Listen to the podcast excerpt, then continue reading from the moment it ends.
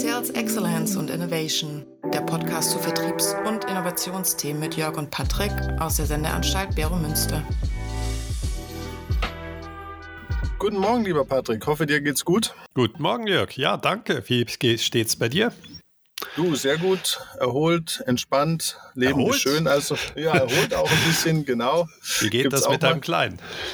Du, ich habe mir einfach mal zwei Tage auf die Straße gestellt. Nein, nicht ja, bevor jetzt hier gleich äh, irgendwelche E-Mails kommen. Nee, äh, zurzeit etwas erholter. Ein paar Tage mal alles abgeschalten. Das tut immer auch ganz gut, dass man mal wieder, äh, wie soll man sagen, neue Horizonte im wahrsten Sinne des Wortes nicht auf, nur auf der Innovationsebene, sondern auch auf der menschlichen Ebene braucht es mal Horizont 2 und 3. Das tut gut. Das ist gut, dass du durchatmen konntest. Genau. Was steht heute an? Heute das große Thema Internet of Things. Ähm, ich bin damit in Berührung gekommen vor, ach, das sind jetzt auch schon acht bis zehn Jahren bei Bosch. Ähm, ich habe da angefangen, so ganz unschuldig äh, in der Zentrale. Und so nach dem ersten Jahr gab es dann Wechsel vom CEO und dann war auf einmal alles nur noch IoT oder Industrie 4.0 mit eigenen Teams, mit eigenen Abteilungen.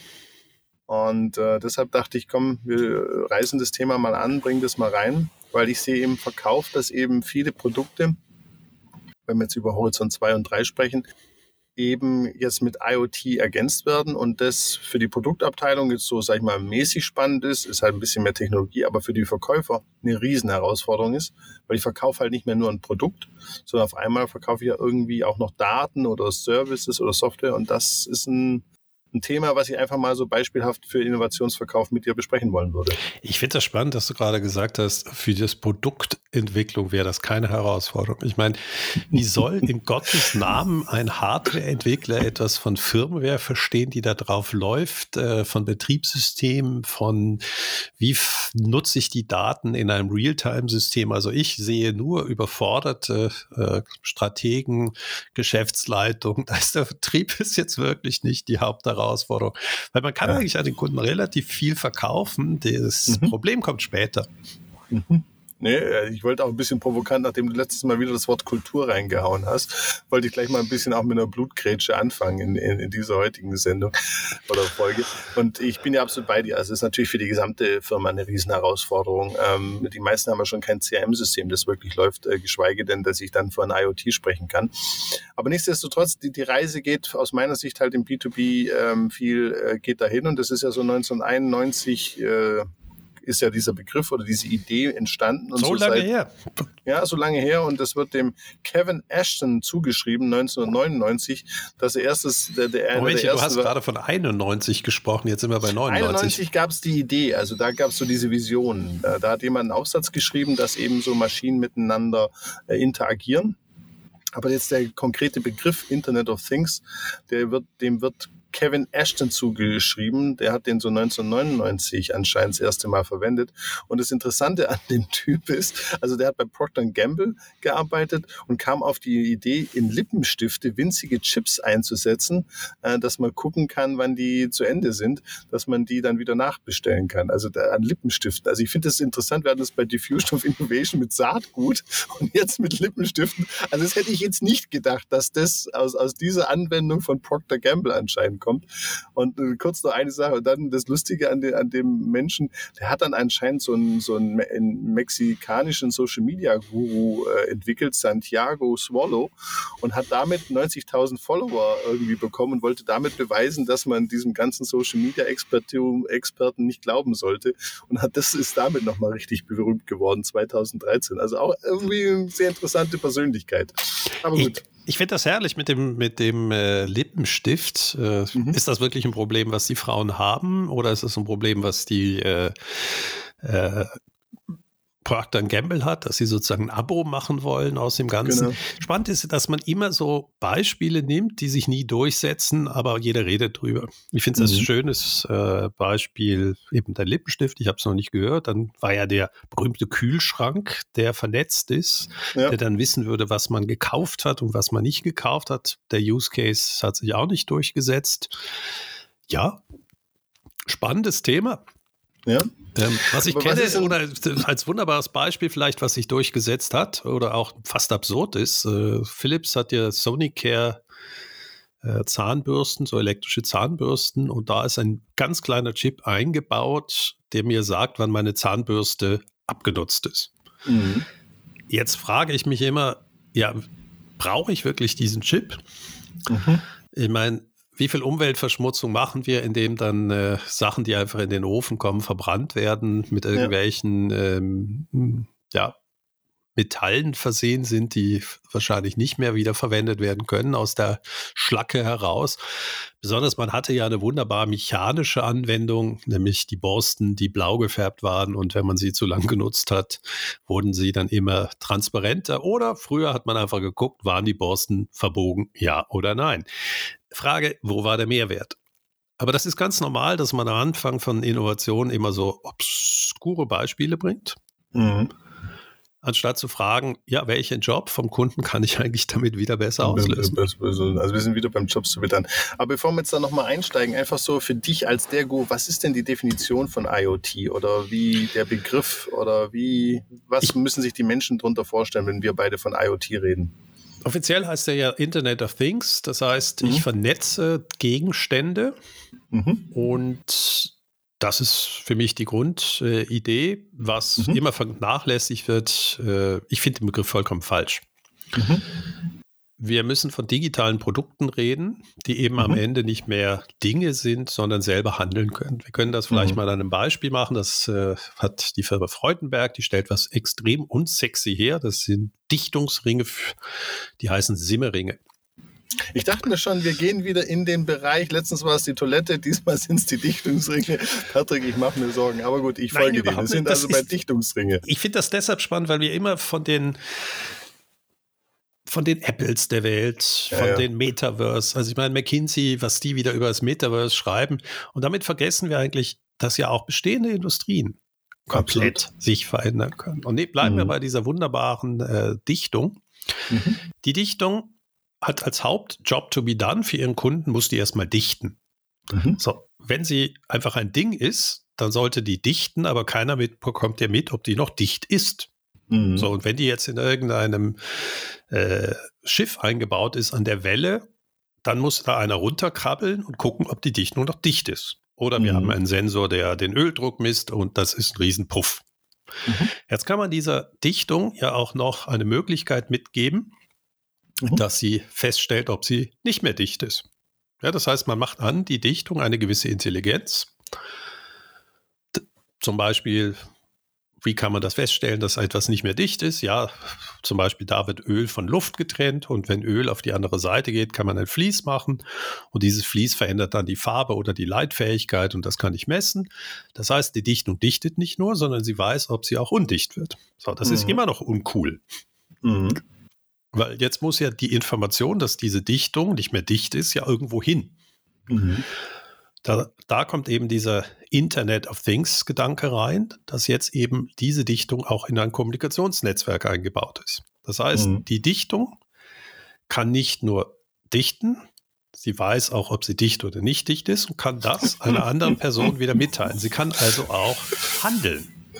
Das ist so gut. Das können wir auch bei Menschen einbauen. Geht das auch, dass man den Chip bei Leuten, ob sie ganz dicht oder nicht? Das ist blöd. Also, okay. du meinst die geistige Dichte, ja, das kannst du in ihrem Social Media Profil immer relativ schnell sehen. Okay, gut. Bei deiner Windel von deinem Kleinen, das schmeckst du, also auf äh, Hochdeutsch, du riechst das dann doch du relativ zügig. Doch. Wobei, das wäre auch was. In die Windelschips rein, ist sie voll oder nicht, ne? Aber wie du schon sagst, ja, aber ganz ehrlich, das ist. Ja, aber, aber jetzt sind wir ja genau, wo Internet of Things ja wirklich Spaß macht. Nicht Technologie denken, sondern was sind ungelöste Aufgaben. Mhm. Und ja, die Pflege, und wir haben ja vorher über unser Privatleben gesprochen, unsere Eltern mhm. werden älter. Mhm. Die Frage ist, Fachkräftemangel mhm. muss wirklich die Person, die zum Beispiel achtet, dass Menschen äh, in Altersheimen immer mit trockenen Windeln rumlaufen, ist deren Aufgabe das Testen, ob das die Windel voll ist, ja oder nein, die Hauptaufgabe, oder ist das Wechseln oder der menschliche Kontakt? Die Hauptaufgabe. Ja. Das Haupt, die Hauptaufgabe sollte ja der menschliche Kontakt sein. Mhm. Und dann vielleicht sehen, wann eine Person äh, gewechselt haben muss, damit nicht einer dann stundenlang im Zimmer rumliegt, mhm. eben in einer feuchten Windel. So, mhm. das, das sind Use Cases, wo ich sagen würde, ja, sofort. Mhm. Und da gibt es einen ganzen Anwendungsbereich für, der heißt, äh, und da merkt ihr, ich mag diese technologischen Begriffe nicht, mhm. weil sie überhaupt nicht die Chancen zeigen, die das für die Kunden oder die Menschen bedeutet, die davon betroffen sind. Mhm. Der Professor Ösler aus St. Gallen, der kann sich wahrscheinlich in seinem, der ist schon lange emeritiert, das war einer meiner äh, Doktorväter, der kann sich nicht vorstellen, abhängig im Alter zu leben. Mhm. Und wenn man in einem Heim lebt, dann ist man sehr abhängig von Menschen, die eben gucken, passt die Windel, ist sie dicht, ist sie voll und so weiter. Und er hat, nachdem er emeritiert ist, seinen Forschungsbereich aufgebaut und der hieß Independent Living. Mhm. Cool. Und da geht es genau darum, mit Dingen, die früher passiv waren, zu ermöglichen, dass als ältere Menschen länger zu Hause leben können. So, und dann sind wir genau da, wo diese ganze Sensorik, die vernetzte Sensorik Sinn machen kann. Mhm. Und ihr merkt, oder wichtig wird nachher, dass, warum ich IoT nicht mag, ist ein Bett, was weiß, ob die Person in dem Bett ist oder durch den Raum läuft, ist nicht mehr ein Ding, sondern das mhm. kann ja handeln. Mhm. Also, wenn eine Person nachts aus dem Bett aufsteht, Punkt 1, aha, der schläft nicht mehr. Da muss noch kein Mensch informiert werden. Mhm. Wenn jetzt diese Person aber länger durchs Zimmer läuft, ist das vielleicht auch noch in Ordnung. Demente machen das gerne. Wenn diese Person aber dann den Raum verlässt und durch die Haupteingangstüre rausgeht und wir haben dort eine Kamera, die erkennt, dass der Herr Schmitz gerade durch die Türe rausgeht, dann wäre es vielleicht mal Zeit, dass diese Kamera einen Alarm gibt. Mhm. Aber nicht im Sinne von, da blinkt ein Licht, sondern die Pflege weiß, ah, der Herr Schmitz ist gerade wieder unterwegs mhm. und lässt ihn vielleicht noch zwei, drei Minuten draußen rumtigern, weil das ist für demente Leute wichtig. Und geht dann sehr freundlich raus und sagt, ach, Herr Schmitz, was machen Sie denn hier? Haben Sie nicht wieder Lust zurückzukommen? Ja. Und dann fängt man diesen Menschen ein, ohne dass er das Gefühl hat, eingesperrt zu sein, weil die heutige Alternative ist, die Tür abzuschließen. Genau. So. Ja, da, sind wir genau in dem ja. Weg, was IoT ist. IoT mhm. ist das Mittel, um neue Wege zu finden, zum Beispiel, dass Menschen länger unabhängig zu Hause leben können. Mhm. Ja, gutes Beispiel. Wie gesagt, wir hatten ja eingangs vorher kurz drüber gesprochen und über unsere Familien. Also sicher ein Riesenfall und wir sehen es ja in der Gesellschaft, nicht nur in Europa, sondern auch in China werden die Menschen älter. Was ich jetzt nicht so einfach nochmal mit dir diskutieren würde, ein bisschen philosophische Frage, warum wird das nicht mehr gemacht?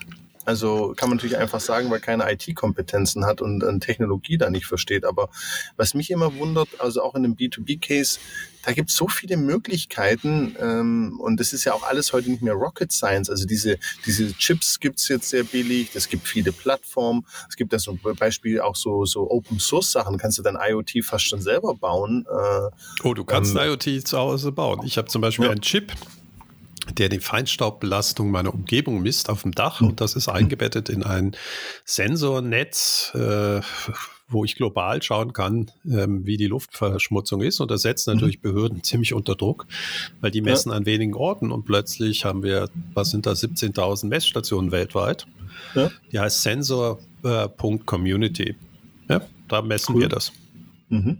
Es ist Und da. stimmt es, dass Zürich dann relativ, äh, das wusste ich auch nicht, äh, relativ hohen Feinstaub hat, habe ich ge gehört. Wenn ich dich jetzt schon zu dem Thema habe.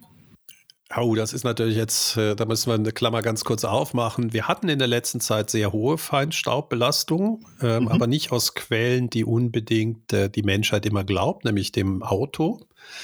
Wir okay. messen heute, die offiziellen Stellen sind fast immer nur auf äh, Straßenhöhe, an Hauptverkehrsstraßen. Ja.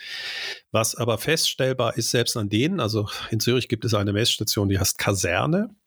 Mhm. Und dort ist viel Verkehr, aber selbst dort ist an einem hochbelasteten Wintertag 47 Prozent des Feinstaubs von Holzbrand. Frag mich jetzt bitte nicht, wer in Zürich überhaupt noch eine Holzheizung hat. Aber okay. da sieht man eben, vielleicht ist das Auto gar nicht der Hauptproblem, äh, sondern ähm, die wenigen, die sich glauben, dass Holz ein natürliches Gut ist. Ah, du meinst also die Öfen. Ne? Das haben natürlich noch viele Wohnungen. Ne? Also viele Wohnungen haben natürlich einen schönen Kamin und dann verfeuern die da ihr Holz. Genau, und dann haben wir nochmal diese Inversionswetterlagen, also sprich der Deckel. Äh, äh, ja. Also wenn wir auch unter Hochnebel leiden in Zürich, dann ist es ja so, dass wir einen Deckel haben und die Luft selten ausgetauscht wird. Ja, dann hast ja. du eine hohe Belastung. Okay, also sorry, ein bisschen off nein, the topic. Aber, aber das kann man eben mit IoT wunderbar, also nicht also mit Sensorik, und das ist mhm. vielleicht wichtig, IoT sagt ja nur Internet of Things. Mhm. Wichtig ist, dass wir eben immer mehr Sensoren zur Verfügung haben, mhm. die eben auch Zustände messen können, die wir als Menschen gar nicht wahrnehmen. Mhm. Der Sensor kommt übrigens von der Schweizer Firma Sensirion. Ja, das mhm. ist so einer der absoluten Highlights äh, der Schweizer Industrie. Ähm, absolut kultiger äh, Feinstaubmesser. Und mein ganzes Set mit einem äh, Rechenboard, mit WLAN, äh, Router, Temperaturmesser und so weiter, war der Teileeinkauf und deswegen sind wir da wieder zu dem Thema, was du hattest. Die Technik ist da. Das Ganze hat mich 50 Euro gekostet. Krass. Ja, also es ist nicht eine Preisfrage, sondern mhm. es ist die Frage, wie integriere ich das in mein Geschäftsmodell okay. und bin ich bereit, das auch schon vorzubereiten? Also jetzt mhm. wunderbares Beispiel. Miele hat seit Jahren, baut es WLAN-Module in die Waschmaschine ein, obwohl mhm. sie noch gar nicht wissen, wofür sie sie verwenden wollen. Mhm. Und jetzt kann man sagen, oh, das ist aber Riesenkosten. Äh, ja, was war der Preis? Unter zwei Euro. Mhm. Also ich kann heute eine Maschine kommunikationsfähig machen für zwei Euro. Und da mhm. merkt man eben, IoT ist eben nicht nur die Vernetzung, ja, das ist dieses Internet, sondern in dieser Maschine sind ja ganz viele Sensoren, die messen. Mhm. Und früher waren die Daten mit der Fehlermeldung auf der Maschine und jetzt kann ich sie aus der Maschine herauslesen und dann ist nur die Frage, was mache ich? Mhm. Ich habe da auch dieses, äh, das ist auch schon vor Jahren äh, zufällig mit jemandem von Panalpina gesprochen, dem Logistiker. Die haben jetzt auch so Boxen, gerade für Lebensmittel, da können sie die Temperatur regeln und eben den Reifeprozess von Lebensmitteln. Weil das ist so ein Klassiker auf der Reise von Panama oder aus Indien können Sie über die Zeit in den Boxen die Temperatur anpassen und damit können Sie noch ein bisschen früher pflücken. Ich weiß nicht, ob es uns dann besser schmeckt, aber das sind eben gerade so Anwendungsmöglichkeiten, wo doch eine ganze Menge geht. Und mich überrascht halt immer, wie wenig das sich dann doch durchgesetzt hat. Also auch bei Bosch, das war ein Riesenhype mit einer eigenen Abteilung. Die haben auch an der HSG ein IoT-Lab gegründet. Ja, ja, das kennen wir zu äh, Genüge, ja. Genau. Und, und, und dann habe ich mir das auch immer so über die Jahre verfolgt, auch so aus, aus persönlichem Schicksalsschlag. Und ähm, muss sagen, war dann doch ein bisschen überrascht. Also am Schluss kam da so eine Glühbirne raus, die irgendwie misst, ob der Hund im Raum ist. Also das fand ich dann auch nicht so wirklich ein Jobs-to-be done, der mich so wirklich be Aber das ist genau dieses Problem. Wir kommen immer aus der Technologie, anstatt zu fragen, mhm. was ist die Aufgabe? Mhm. Und IoT besteht eigentlich aus immer einem Sensor, der irgendwas wahrnimmt, mhm.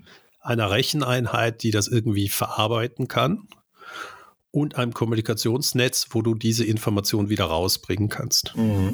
Wenn du dann noch ähm, auch ermöglicht, dass nur Informationen auch nicht nur gesendet, sondern auch empfangen werden können, kann man dann natürlich auch gewisse Aktionen auf dieser Maschine eben entsprechend auslösen oder auf anderen ähm, IoT-Sachen. Mhm. Also ist, ich glaube, der IoT-Hype ist deshalb äh, etwas tot, weil er sich mit nicht realen Problemen beschäftigt hat.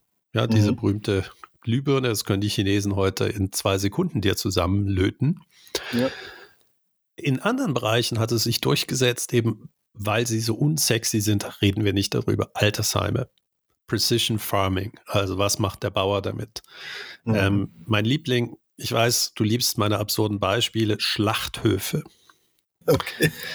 Die beiden großen Schlachthöfe der beiden Großverteiler, äh, Mikana von der Migro und Bell von der Coop, die haben Kameras, wo jedes Hühnchen, was gerupft wurde, geschlachtet, also bitte erst tot natürlich, geschlacht ja. wurde, äh, geschlachtet wurde, gerupft wurde, vermessen wird durch ein 3D-Scan. Okay. Und damit können Sie natürlich einerseits festlegen, ist die Qualität vom Bauern geliefert worden? Hat der mhm. Bauer auch äh, die Genug Tierwohlvorschriften Essen, eingereicht? Also Alten. sehe ich da Brüche, sehe ich blaue Flecken, sehe ich irgendwas äh, an dem Hühnchen?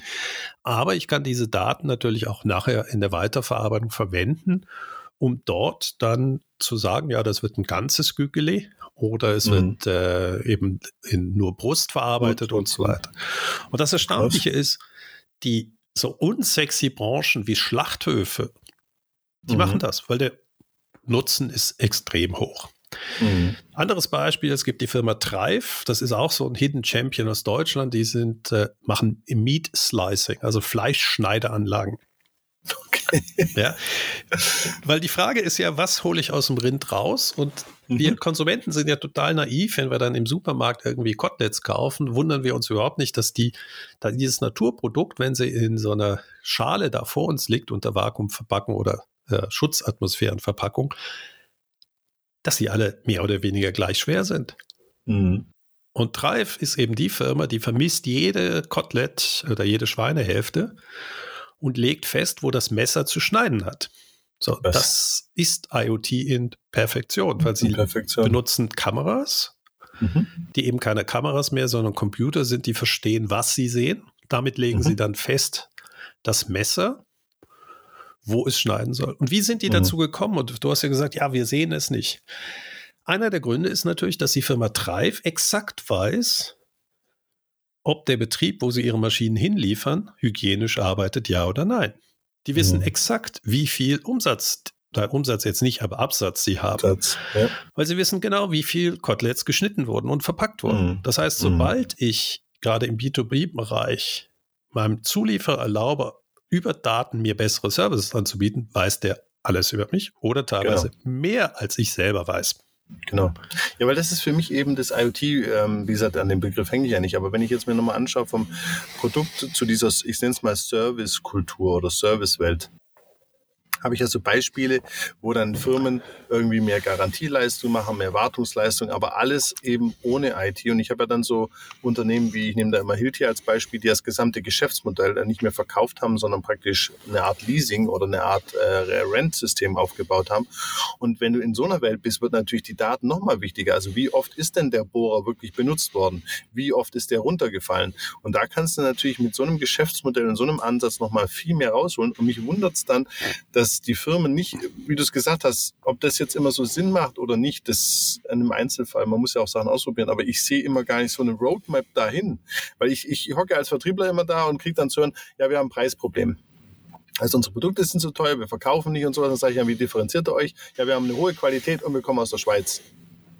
Sage ich, ja, und wie ist das in fünf Jahren? Ja, da sind wir noch mehr in der Schweiz. Also da verlegen wir unsere Produktion von St. Gallen nach Bern. Da sind wir noch schweizerischer. Und äh, die Qualität, die steigern wir natürlich nochmal um 100 Prozent. Ne? Ja, was und, ist Qualität? Ja, genau. Aber ich verstehe nicht, warum hier nicht äh, bei, bei mehr Firmen dieser Gedanke ist, wenn ich erkenne, dass ja Service wichtiger ist, und das haben wir wirklich alle erkannt. Also es gibt ja keine B2B-Firma, die jetzt wirklich erfolgreich ist, die nicht versteht, dass die Differenzierung über den Service kommt und nicht mehr so stark über das Produkt. Warum digitalisiere ich den Service nicht mehr? Das, das, das, das, da stehe ich immer ein bisschen an. Ich, ich, ich stehe ja schon an überhaupt bei der Differenzierung zwischen Produkt und Service. Mhm. Ja, weil mit Service hat man, wird ja immer Dienstleistung gemeint und bei Dienstleistung wird immer gedacht, die könne man nicht skalieren. Mhm. Ja, durch Digitalisierung kann ich, der, der, Kunde kauft ja kein Produkt oder kein Service, sondern er wird ein Problem lösen. Jobs to be mhm. done. Ja? 500.000. Mhm. Mal hier wiederholt. Genau. Der Kunde zahlt dafür, dass ein Problem, was er hat, gelöst wird. Und ob das jetzt ein physisches Produkt ist da irgendeine Software als Dienstleistung drauf läuft, interessiert ihn ja nicht. Mhm. Wenn es überzeugendes Paket ist. Deswegen gehe ich mhm. dazu über, dass ich überhaupt nicht mehr von Produkten rede in der Geschäftsmodell Canvas oder Dienstleistung, sondern was ist mein Angebot? Mhm. Weil es ist heute alles, also je mehr ich eben in die Software gehe, desto mehr biete ich natürlich Services an, die aber als Produkt hergestellt werden. Also Amazon Web Services, das ist deren Cloud Computing. Da kaufe ich alles als Service. Ja, so viele mhm. Input-Output-Einheiten, so viel Speicherleistung und so weiter. Aber nach innen stellen die es wie eine Produktfactory her. Das muss mhm. skalierbar sein, das muss wiederverwendbar sein und so weiter. Deswegen verstehe ich einfach dieses Ding, oh, jetzt müssen wir in den Dienstleistungsbereich. Nein, Dienstleistung im klassischen Sinne heißt, ich kann sie Ja, ich kann sie nicht speichern, ich kann mhm. nicht vorproduzieren. Äh, ja, mit den heutigen Dienstleistungen, die auf digitaler Basis funktionieren, kann ich das alles machen. Mhm. Deswegen dieser, ich muss einen Mensch dahinstellen und der erbringt eine Dienstleistung. Also dieser Gedanke ist sowas tot. Aber klar, Service-Oriented Architecture, äh, äh, Service-Labors und was auch immer bauen wir da auf. Come on. Der Kunde will eine Lösung für sein Problem. Und ob das ein Software-Service ist, eine Bohrmaschine, die da hilft, ist ihm egal. Er will sein Problem gelöst bekommen. Und das mhm. wird immer eine Kombi sein. Und gerade Softwareprodukte nimmt der Kunde als Service häufig wahr. Mhm. Und da hängt es mhm. wieder vom Ertragsmodell ab. Wie berechne ich, verkaufe ich ihm das? Mache ich ein Abo-Modell? Mache ich Upfront und so weiter? Das ist ja genau der Grund, warum ich damals auf den Begriff Ertragsmodell Innovation kam, mhm. der durch Digitalisierung ausgelöst ist. Dass ich eben nicht mehr für ein Produkt verkaufe, sondern sehr viel mehr Service- oder Abo-Modelle einführen kann. Oder und wenn wir jetzt darüber so sprechen, was ist denn so deine Erfahrung? Was sind denn so, warum scheitert es? Also ich habe da so ein Beispiel. Erstmal sind es eben dieses fehlende Jobs to be done. Das ist immer schon mal der Ausgangspunkt. Also man hat jetzt irgendwie Technologie, also es war bei Bosch halt. Ne? Die haben das Beispiel von dem Lab, die hatten Fahrräder. Das muss ich erzählen, das ist zu, zwar. Und die Idee war, dass du das Fahrrad günstiger kaufst, dafür hast du rechts und links zwei Monitore und darauf läuft dann Werbung. Das, das ist so diese Werbung, ich kann es nicht ja. mehr hören, ja. Und, und, und, damit, das haben sie sogar hergestellt, also ein Prototyp gebaut und haben das abfotografiert und gefeiert, als hey, das könnte eine Idee sein, wo ich sage, welcher Mensch möchte gerne ein Fahrrad, wo rechts und links, und die Monitore waren da relativ groß, ne? das waren ja nicht so kleine Monitore, das waren richtig so, was weiß ich, 18 Zoll Monitore hingen links und rechts am Fahrrad dran. Wer möchte so in der Öffentlichkeit gesehen werden? Also das ist das eine. Und das andere, was ich finde, ist dieses Jobs to be done eben, das fehlt. Und das andere, auch aus Erfahrung, wir haben ja mal äh, Twin betreut vor Jahren und die sind gerade gestern, haben die sich gefeiert für fünf Millionen Nutzer. Und was ich da gesehen hatte, und das, das fasziniert mich auch, die haben halt immer mit ihrem IoT immer an dieser Kernfunktionalität bezahlen rumgedoktert, ne? Und mit QR-Code und NFC und, und, und hin und her. Und wo ich mir dachte, wie differenziere ich mich denn? Eigentlich ist es doch eine Art Einkaufsliste oder irgendwas on top. Also nur das reine Bezahlen, das ist doch gar nicht so das Problem. Und da merkt man auch, wenn man mit diesen mit, mit den Mitarbeitern spricht und auch, das waren ja die Banken dahinter. Eine Bank hat sich ja noch nie Gedanken zu irgendwie, was ist das Problem im Einkaufen gemacht, sondern die haben immer nur gedacht, ja, wir haben eine Kreditkarte, wir haben Bargeld und jetzt machen wir es im Handy. Die sind anscheinend auch in den ganzen Jahren nie darüber hinaus äh, auf die Idee gekommen, hey, das reicht gar nicht aus. Also man sitzt da wirklich wieder in seiner Branche fest und substituiert halt wieder Bargeld mit Kreditkarte, Kreditkarte mit Handy. Aber dass das Handy eigentlich auch so viel mehr dann könnte, als es natürlich in Bargeld äh, könnte, das kriegen sie dann irgendwie auch nicht hin. Und wie gesagt, gerade gestern fünf Millionen äh, Nutzer, Riesenfeier überall, dachte ich mir so, Jungs, ihr habt da so das Potenzial äh, verschenkt und jetzt machen die Leute halt, wenn sie Pizza kaufen, teilen sich dann fünf Franken untereinander auf. Also okay, aber da wäre doch so viel mehr Musik. Ja, ich glaube, da müssen wir gar nicht drüber reden.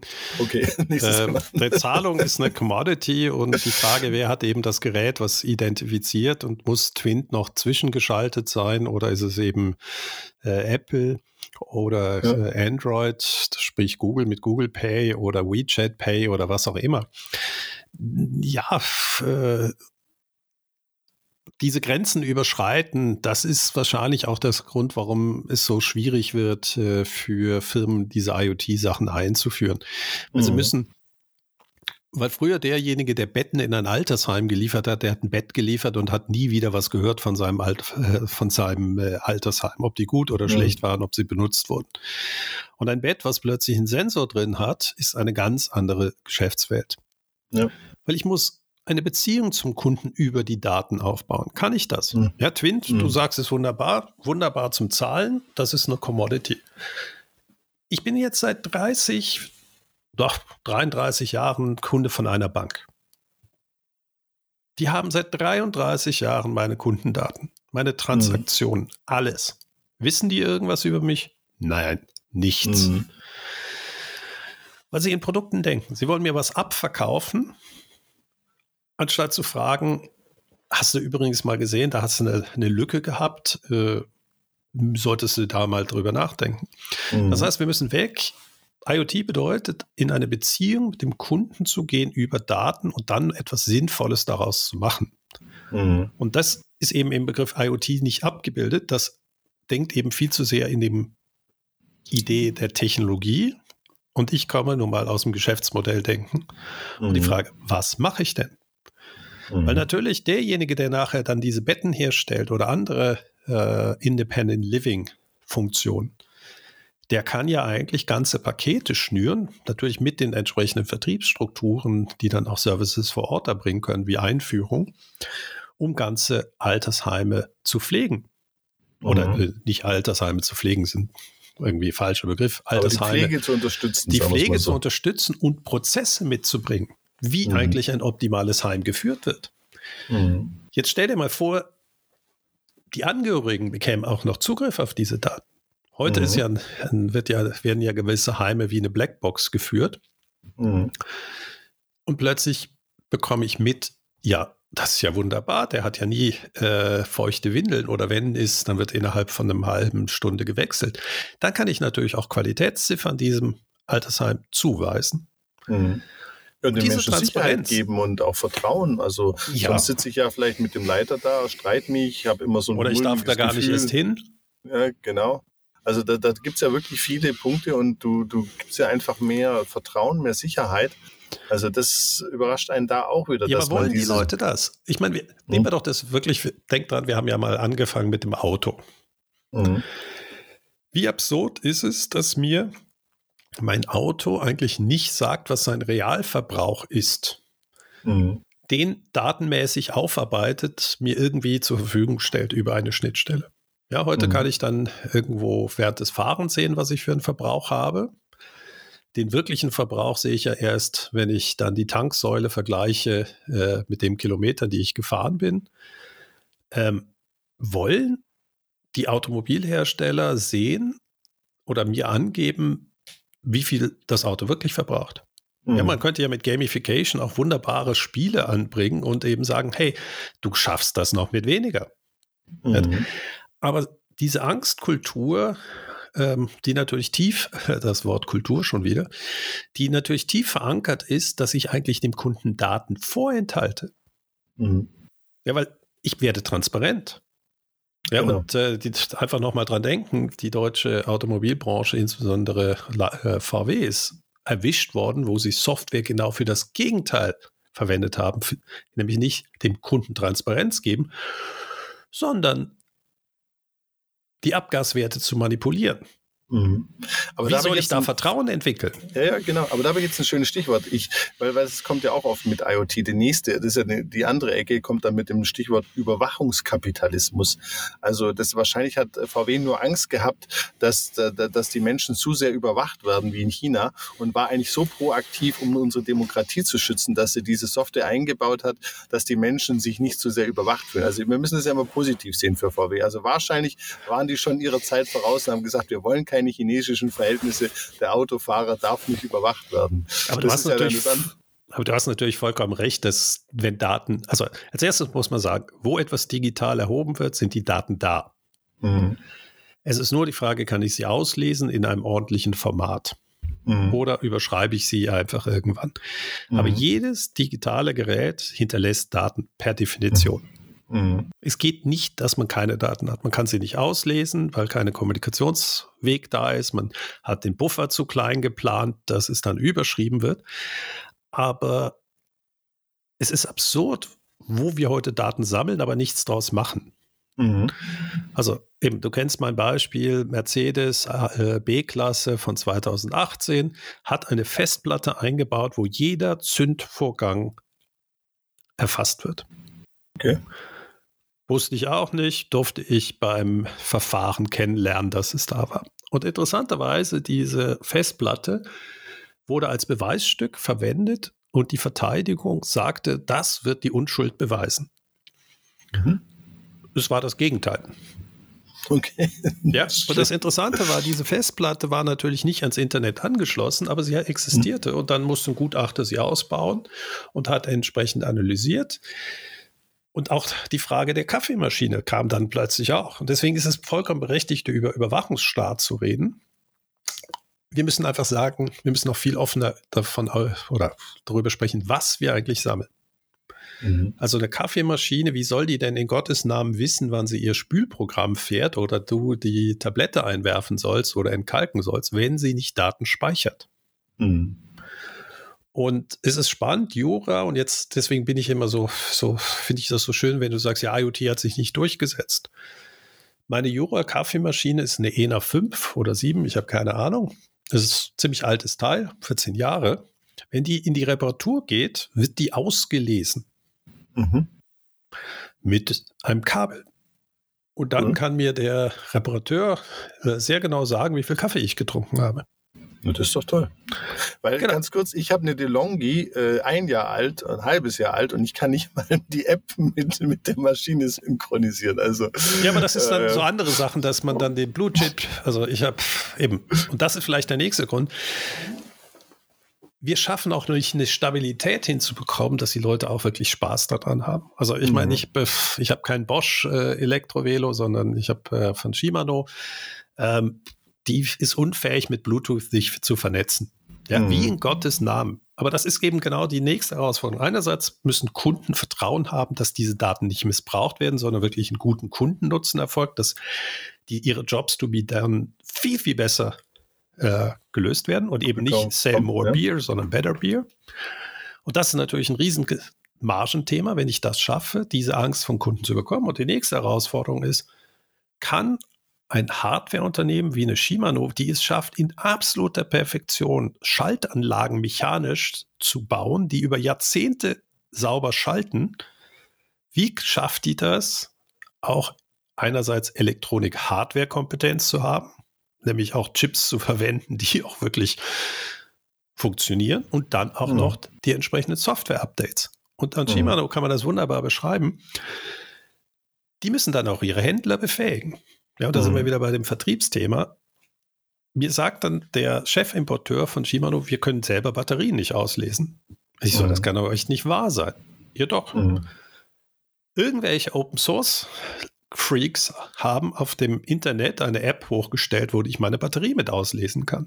Mhm. Das heißt, wenn Daten anfallen, wenn Schnittstellen einigermaßen klar sind, und die kann man heute sehr gut auch schnüffeln, also entsprechend mit Tools äh, gucken, was für Daten da aus anfallen, ja, dann kann ich eine App von außen bauen. Mhm. Und du merkst, der Vertrieb, das ist doch gar nicht die Herausforderung an sich, sondern die Unternehmen müssen die Technik verstehen, sie müssen die Jobs to be done verstehen und dann merken, was sich im Vertrieb ändern muss. Nämlich der Vertrieb kann nicht mehr Produkte verkaufen, sondern er muss Beziehungen aufbauen, die nicht als Person ist. Das kann auch eine Softwarebeziehung sein, nämlich mhm. über deine App. Um dann über die Laufzeit des Kunden oder des Produktes dem Kunden ein tolles Kundenerlebnis zu geben. Ja, also ich bin nicht so ganz bei, das ist für den Vertrieb nicht so ganz, also da kommen wir noch drauf. Bei, ja, ich sagte für Folge. den Vertrieb, das ist für alle eine riesen Herausforderung. Der ja, Vertrieb muss weg vom Verkauf Richtung Beziehungsmanagement. Das ist Absolute. eine riesen Herausforderung, aber diese riesen. Beziehung kann über Software erfolgen. Ja, absolut, ich bin bei. Ich wollte nur am Anfang ein bisschen, wie soll man sagen, mal steil vorlegen. Also alles gut. Ich sehe das äh, schon auch so, dass das äh, viele Bereiche sind. Aber weil du es gerade angesprochen hast mit, ähm, mit den äh, E-Bikes. Ich war ja auch zufällig bei, bei Bosch mit, also nicht verantwortlich, aber habe den Bereich da so ein bisschen versucht zu unterstützen, der für diese Antriebe von E-Bikes, ich meine nicht die E-Bikes, sondern die Antriebe. Und das war vor acht Jahren und dann habe ich auch gesagt, Leute, aber guckt auch, dass ihr dann Software drauf knallt. Also zum Beispiel, ich, ich fahre ja irgendwo hin, also was ist der beste Weg, ähm, wo habe ich Probleme, wie kann ich besser trainieren. Ne?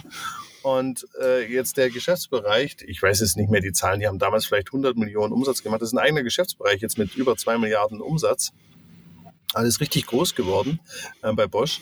Aber es ist natürlich so, dass die ganzen Apps, die dann da drauf laufen, alle jetzt von anderen Anbietern ist. Ja, das, ist, das ist halt auch ist wieder, das ist, ist halt wie bei Twint. Ne? Also du hast halt wieder sich total fokussiert auf und die haben dann so eine eigene, du kannst dann schon so ein eigenes Kontrollgerät kaufen, das kannst du ja auch ans, ans Lenkrad hängen, aber wer macht das? Also jeder nutzt ja sein, sein Handy, also du willst ja nicht nochmal ein zusätzliches Gerät darauf, das du aufladen musst und dann noch eine Halterung darauf und alles. Ne? Also so, so eine totale eigene Welt da gebaut. Und, und das ist halt immer wieder so schade bei diesem Thema IoT, wo ich sage, Leute, ihr müsst drüber hinaus und vor allem immer, wie du sagst, Beziehung Kundenschnittstelle. Ne? Ich will ja genau nicht wieder nur der Zulieferer sein, der den, die Batterie bringt und den Antrieb, sondern ich möchte ja vor allem die Kundendaten, um dann wieder besser zu verstehen, was haben Fahrradfahrer für Probleme, um dann wieder bessere Services rauszubringen. Ich finde ja. das herrlich, was du gerade erwähnst. Ähm, Komoot kennst du vielleicht als Firma. Ja. Komoot ist genau die Firma, die eben die Welt vermessen hat. Das ist eine App. Mhm. Ja, Gott sei Dank, in mhm. dem Fall ist sie mal aus Europa. Soweit ich das gerade sehe, hat sie ihren Sitz in Potsdam. Mhm. Und die haben genau diese Softwarelücke gefüllt, eben nicht als Software, sondern die Daten, was mache ich eigentlich mit einem E-Bike? Ja. Wo fahre ich? Welcher Untergrund ist da? Äh, reicht meine Batterielaufzeit eigentlich für das Fahren? Das erfasst Komoot, aber nutzt dafür Device wie das Smartphone. Mhm. Aber es ist nicht eben die Kollegen äh, von Bosch, äh, die ja selber, ne, du hast es als eigenes Gerät, ich glaube, bei denen heißt es Kiox, das ist dieser kleine Rechner, ja, der doch die Anzeige. Also es ist ein paar Jahre her bei genau. mir. Und die andere, und das andere ist ja faszinierend. Garmin ist derjenige, der die ganzen Navigationscomputer gemacht hat. Und es ist nicht Garmin geworden, der diese Software geschrieben hat, sondern Garmin stellt die Sensoren zur Verfügung. Aber der Wertbeitrag, der kommt von Komoot. Und heute, was war das? Gestern kam irgendwie eine E-Mail von äh, Garmin, dass Komoot jetzt auf Garmin-Geräten läuft. Und das ist genau die Frage, wer hat eigentlich die, die Wertschöpfung abgegriffen aus dem Ganzen? Ich finde es super, dass mal mit Komoot wenigstens etwas in Europa geblieben ist. Also selbst in Amerika machen wir das. Mhm. Ja, aber diese idiotische Idee, was sind Branchengrenzen, definiert uns immer noch. Und Bosch hat ja eine sehr schöne Definition, was sie sind, nämlich wir sind Hightech-Produzenten von Massen-Hightech-Produkten. Mhm.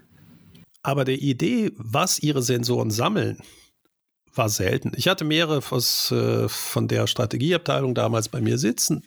Die waren nie Kunden, deswegen kann man dann so, so lapidar darüber reden. Ich glaube, ich habe es auch mal veröffentlicht. Was weiß zum Beispiel Bosch, wo es nicht mehr weiß, dass es das weiß? Mhm. Wenn man der Weltmarktführer für Einspritzanlagen von äh, Verbrennungsmotoren ist, dann ist man wahrscheinlich derjenige, der weltweit am meisten Klimadaten hat. Mhm. Weil jedes Einspritzgerät muss den Luftdruck kennen, die Luftfeuchtigkeit und die Hitze, die gerade eingeatmet wird. Das ist natürlich nicht ein normierter Wert, ähm, aber er wird erfasst. Das heißt, man könnte ohne Probleme Heatmaps damit erstellt haben, um zu gucken, wann wird es eigentlich wie heiß und wann kühlt es aus. Also Bosch ja. vermisst die Welt. Ja aber merkt es noch nicht mal und kann natürlich die Daten gar nicht auslesen. Ein mhm. Auto, wo Bosch ja extrem stark ist, ist voll mit Sensoren. Mhm.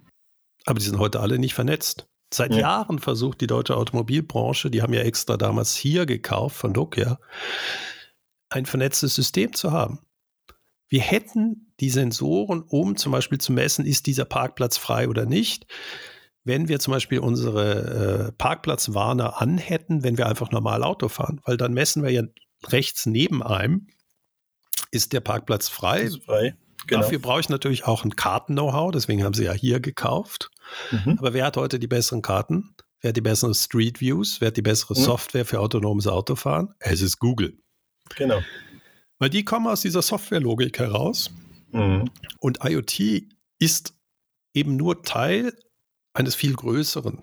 Mhm. Nämlich, was mache ich denn Sinnvolles aus diesen Daten? Welche Aufgaben löse ich für den Kunden? Und deswegen, genau. eigentlich drehen wir uns ja immer im Kreis hier so ein wenig, äh, im positiven Sinne. Wir kommen Absolut. schon wieder zu diesen Jobs to be done. Also keiner möchte. damit angefangen. Also, ja, genau. Deswegen, deswegen, wir haben ja auch nicht vor, die Welt immer komplett mit immer neuen Theorien. Wie war das? Äh, das Wort ändert sich, alles andere bleibt gleich. Sondern genau. viele Sachen sind eben fundamental anders. Mhm. Und in dieser Digitalisierung bleiben die Aufgaben, die wir für den Kunden lösen, Jobs to be done, die bleiben gleich. Meistens. Mhm. Aber wie ich es löse, kann ich komplett ändern. ändern. Neuen genau. Geschäftsmodellen, genau. wo Vertrieb eine ganz andere Rolle spielt. Mhm. Cool. Du, das war wieder eine super Session als Einstieg in das Thema IoT. Hat mir super Spaß gemacht. Auch deine Beispiele finde ich genial, ähm, wie du da Ich liebe schizophrene Beispiele. Ich weiß, ich hab, wir können auch nächstens noch mal über die Hühnchen reden und welche Bedeutung sagen. das für Kantonstierärzte hat. Ich habe Gott sei Dank einen Kunden, der ist im äh, Government-Bereich und äh, für die sind das genau die Herausforderungen. Müssen nee, sie eigentlich vor Ort gehen? Das ist hochspannend. Ich, ich, für mich ist ja immer Schlachthof immer mehr Schalke 04, äh, zumindest in der Vergangenheit. Also da hört es bei mir ein bisschen auf. Aber ich habe jetzt was wieder über Zerlegemaschinen gelernt. Also wie gesagt, macht immer riesen Spaß mit dir. Gut, dann äh, würde ich sagen, beim nächsten Mal war so ein bisschen mein flapsiger Einstieg, möchte ich mit nur diskutieren, was heißt das jetzt für einen Verkauf? Also wenn ich jetzt äh, bisher, ich habe äh, oftmals so Firmen, die haben immer irgendwelche Rohre oder Dichtungsringe und ab morgen machen die Dichtungsringe mit Chip und der Software drauf. Ähm, wie geht dann der Verkäufer damit um? Du hast natürlich vollkommen recht, das ist für die gesamte Firma eine Herausforderung, aber ich würde gerne beim nächsten Mal mit dir diskutieren, was heißt das jetzt für die Verkaufsmannschaft? Äh, Braucht es da neue? Müssen die schult, geschult werden? Geht das genau gleich schnell wie vorher? Wie macht man den Software-Teil? Braucht es da extra Verkäufer? Braucht man dann Produktspezialisten? Also gibt es viele Ideen in der Praxis und ich würde gerne mal mit dir auch nochmal diskutieren, was macht da vielleicht für viele Firmen Sinn und was eher weniger. Wunderbar, freue ich mich drauf. Ich mich auch. Patrick, ja. wünsche dir einen schönen Tag. Danke dir. Bis demnächst. Ciao, Jörg. Bis dann. Ciao. Ciao.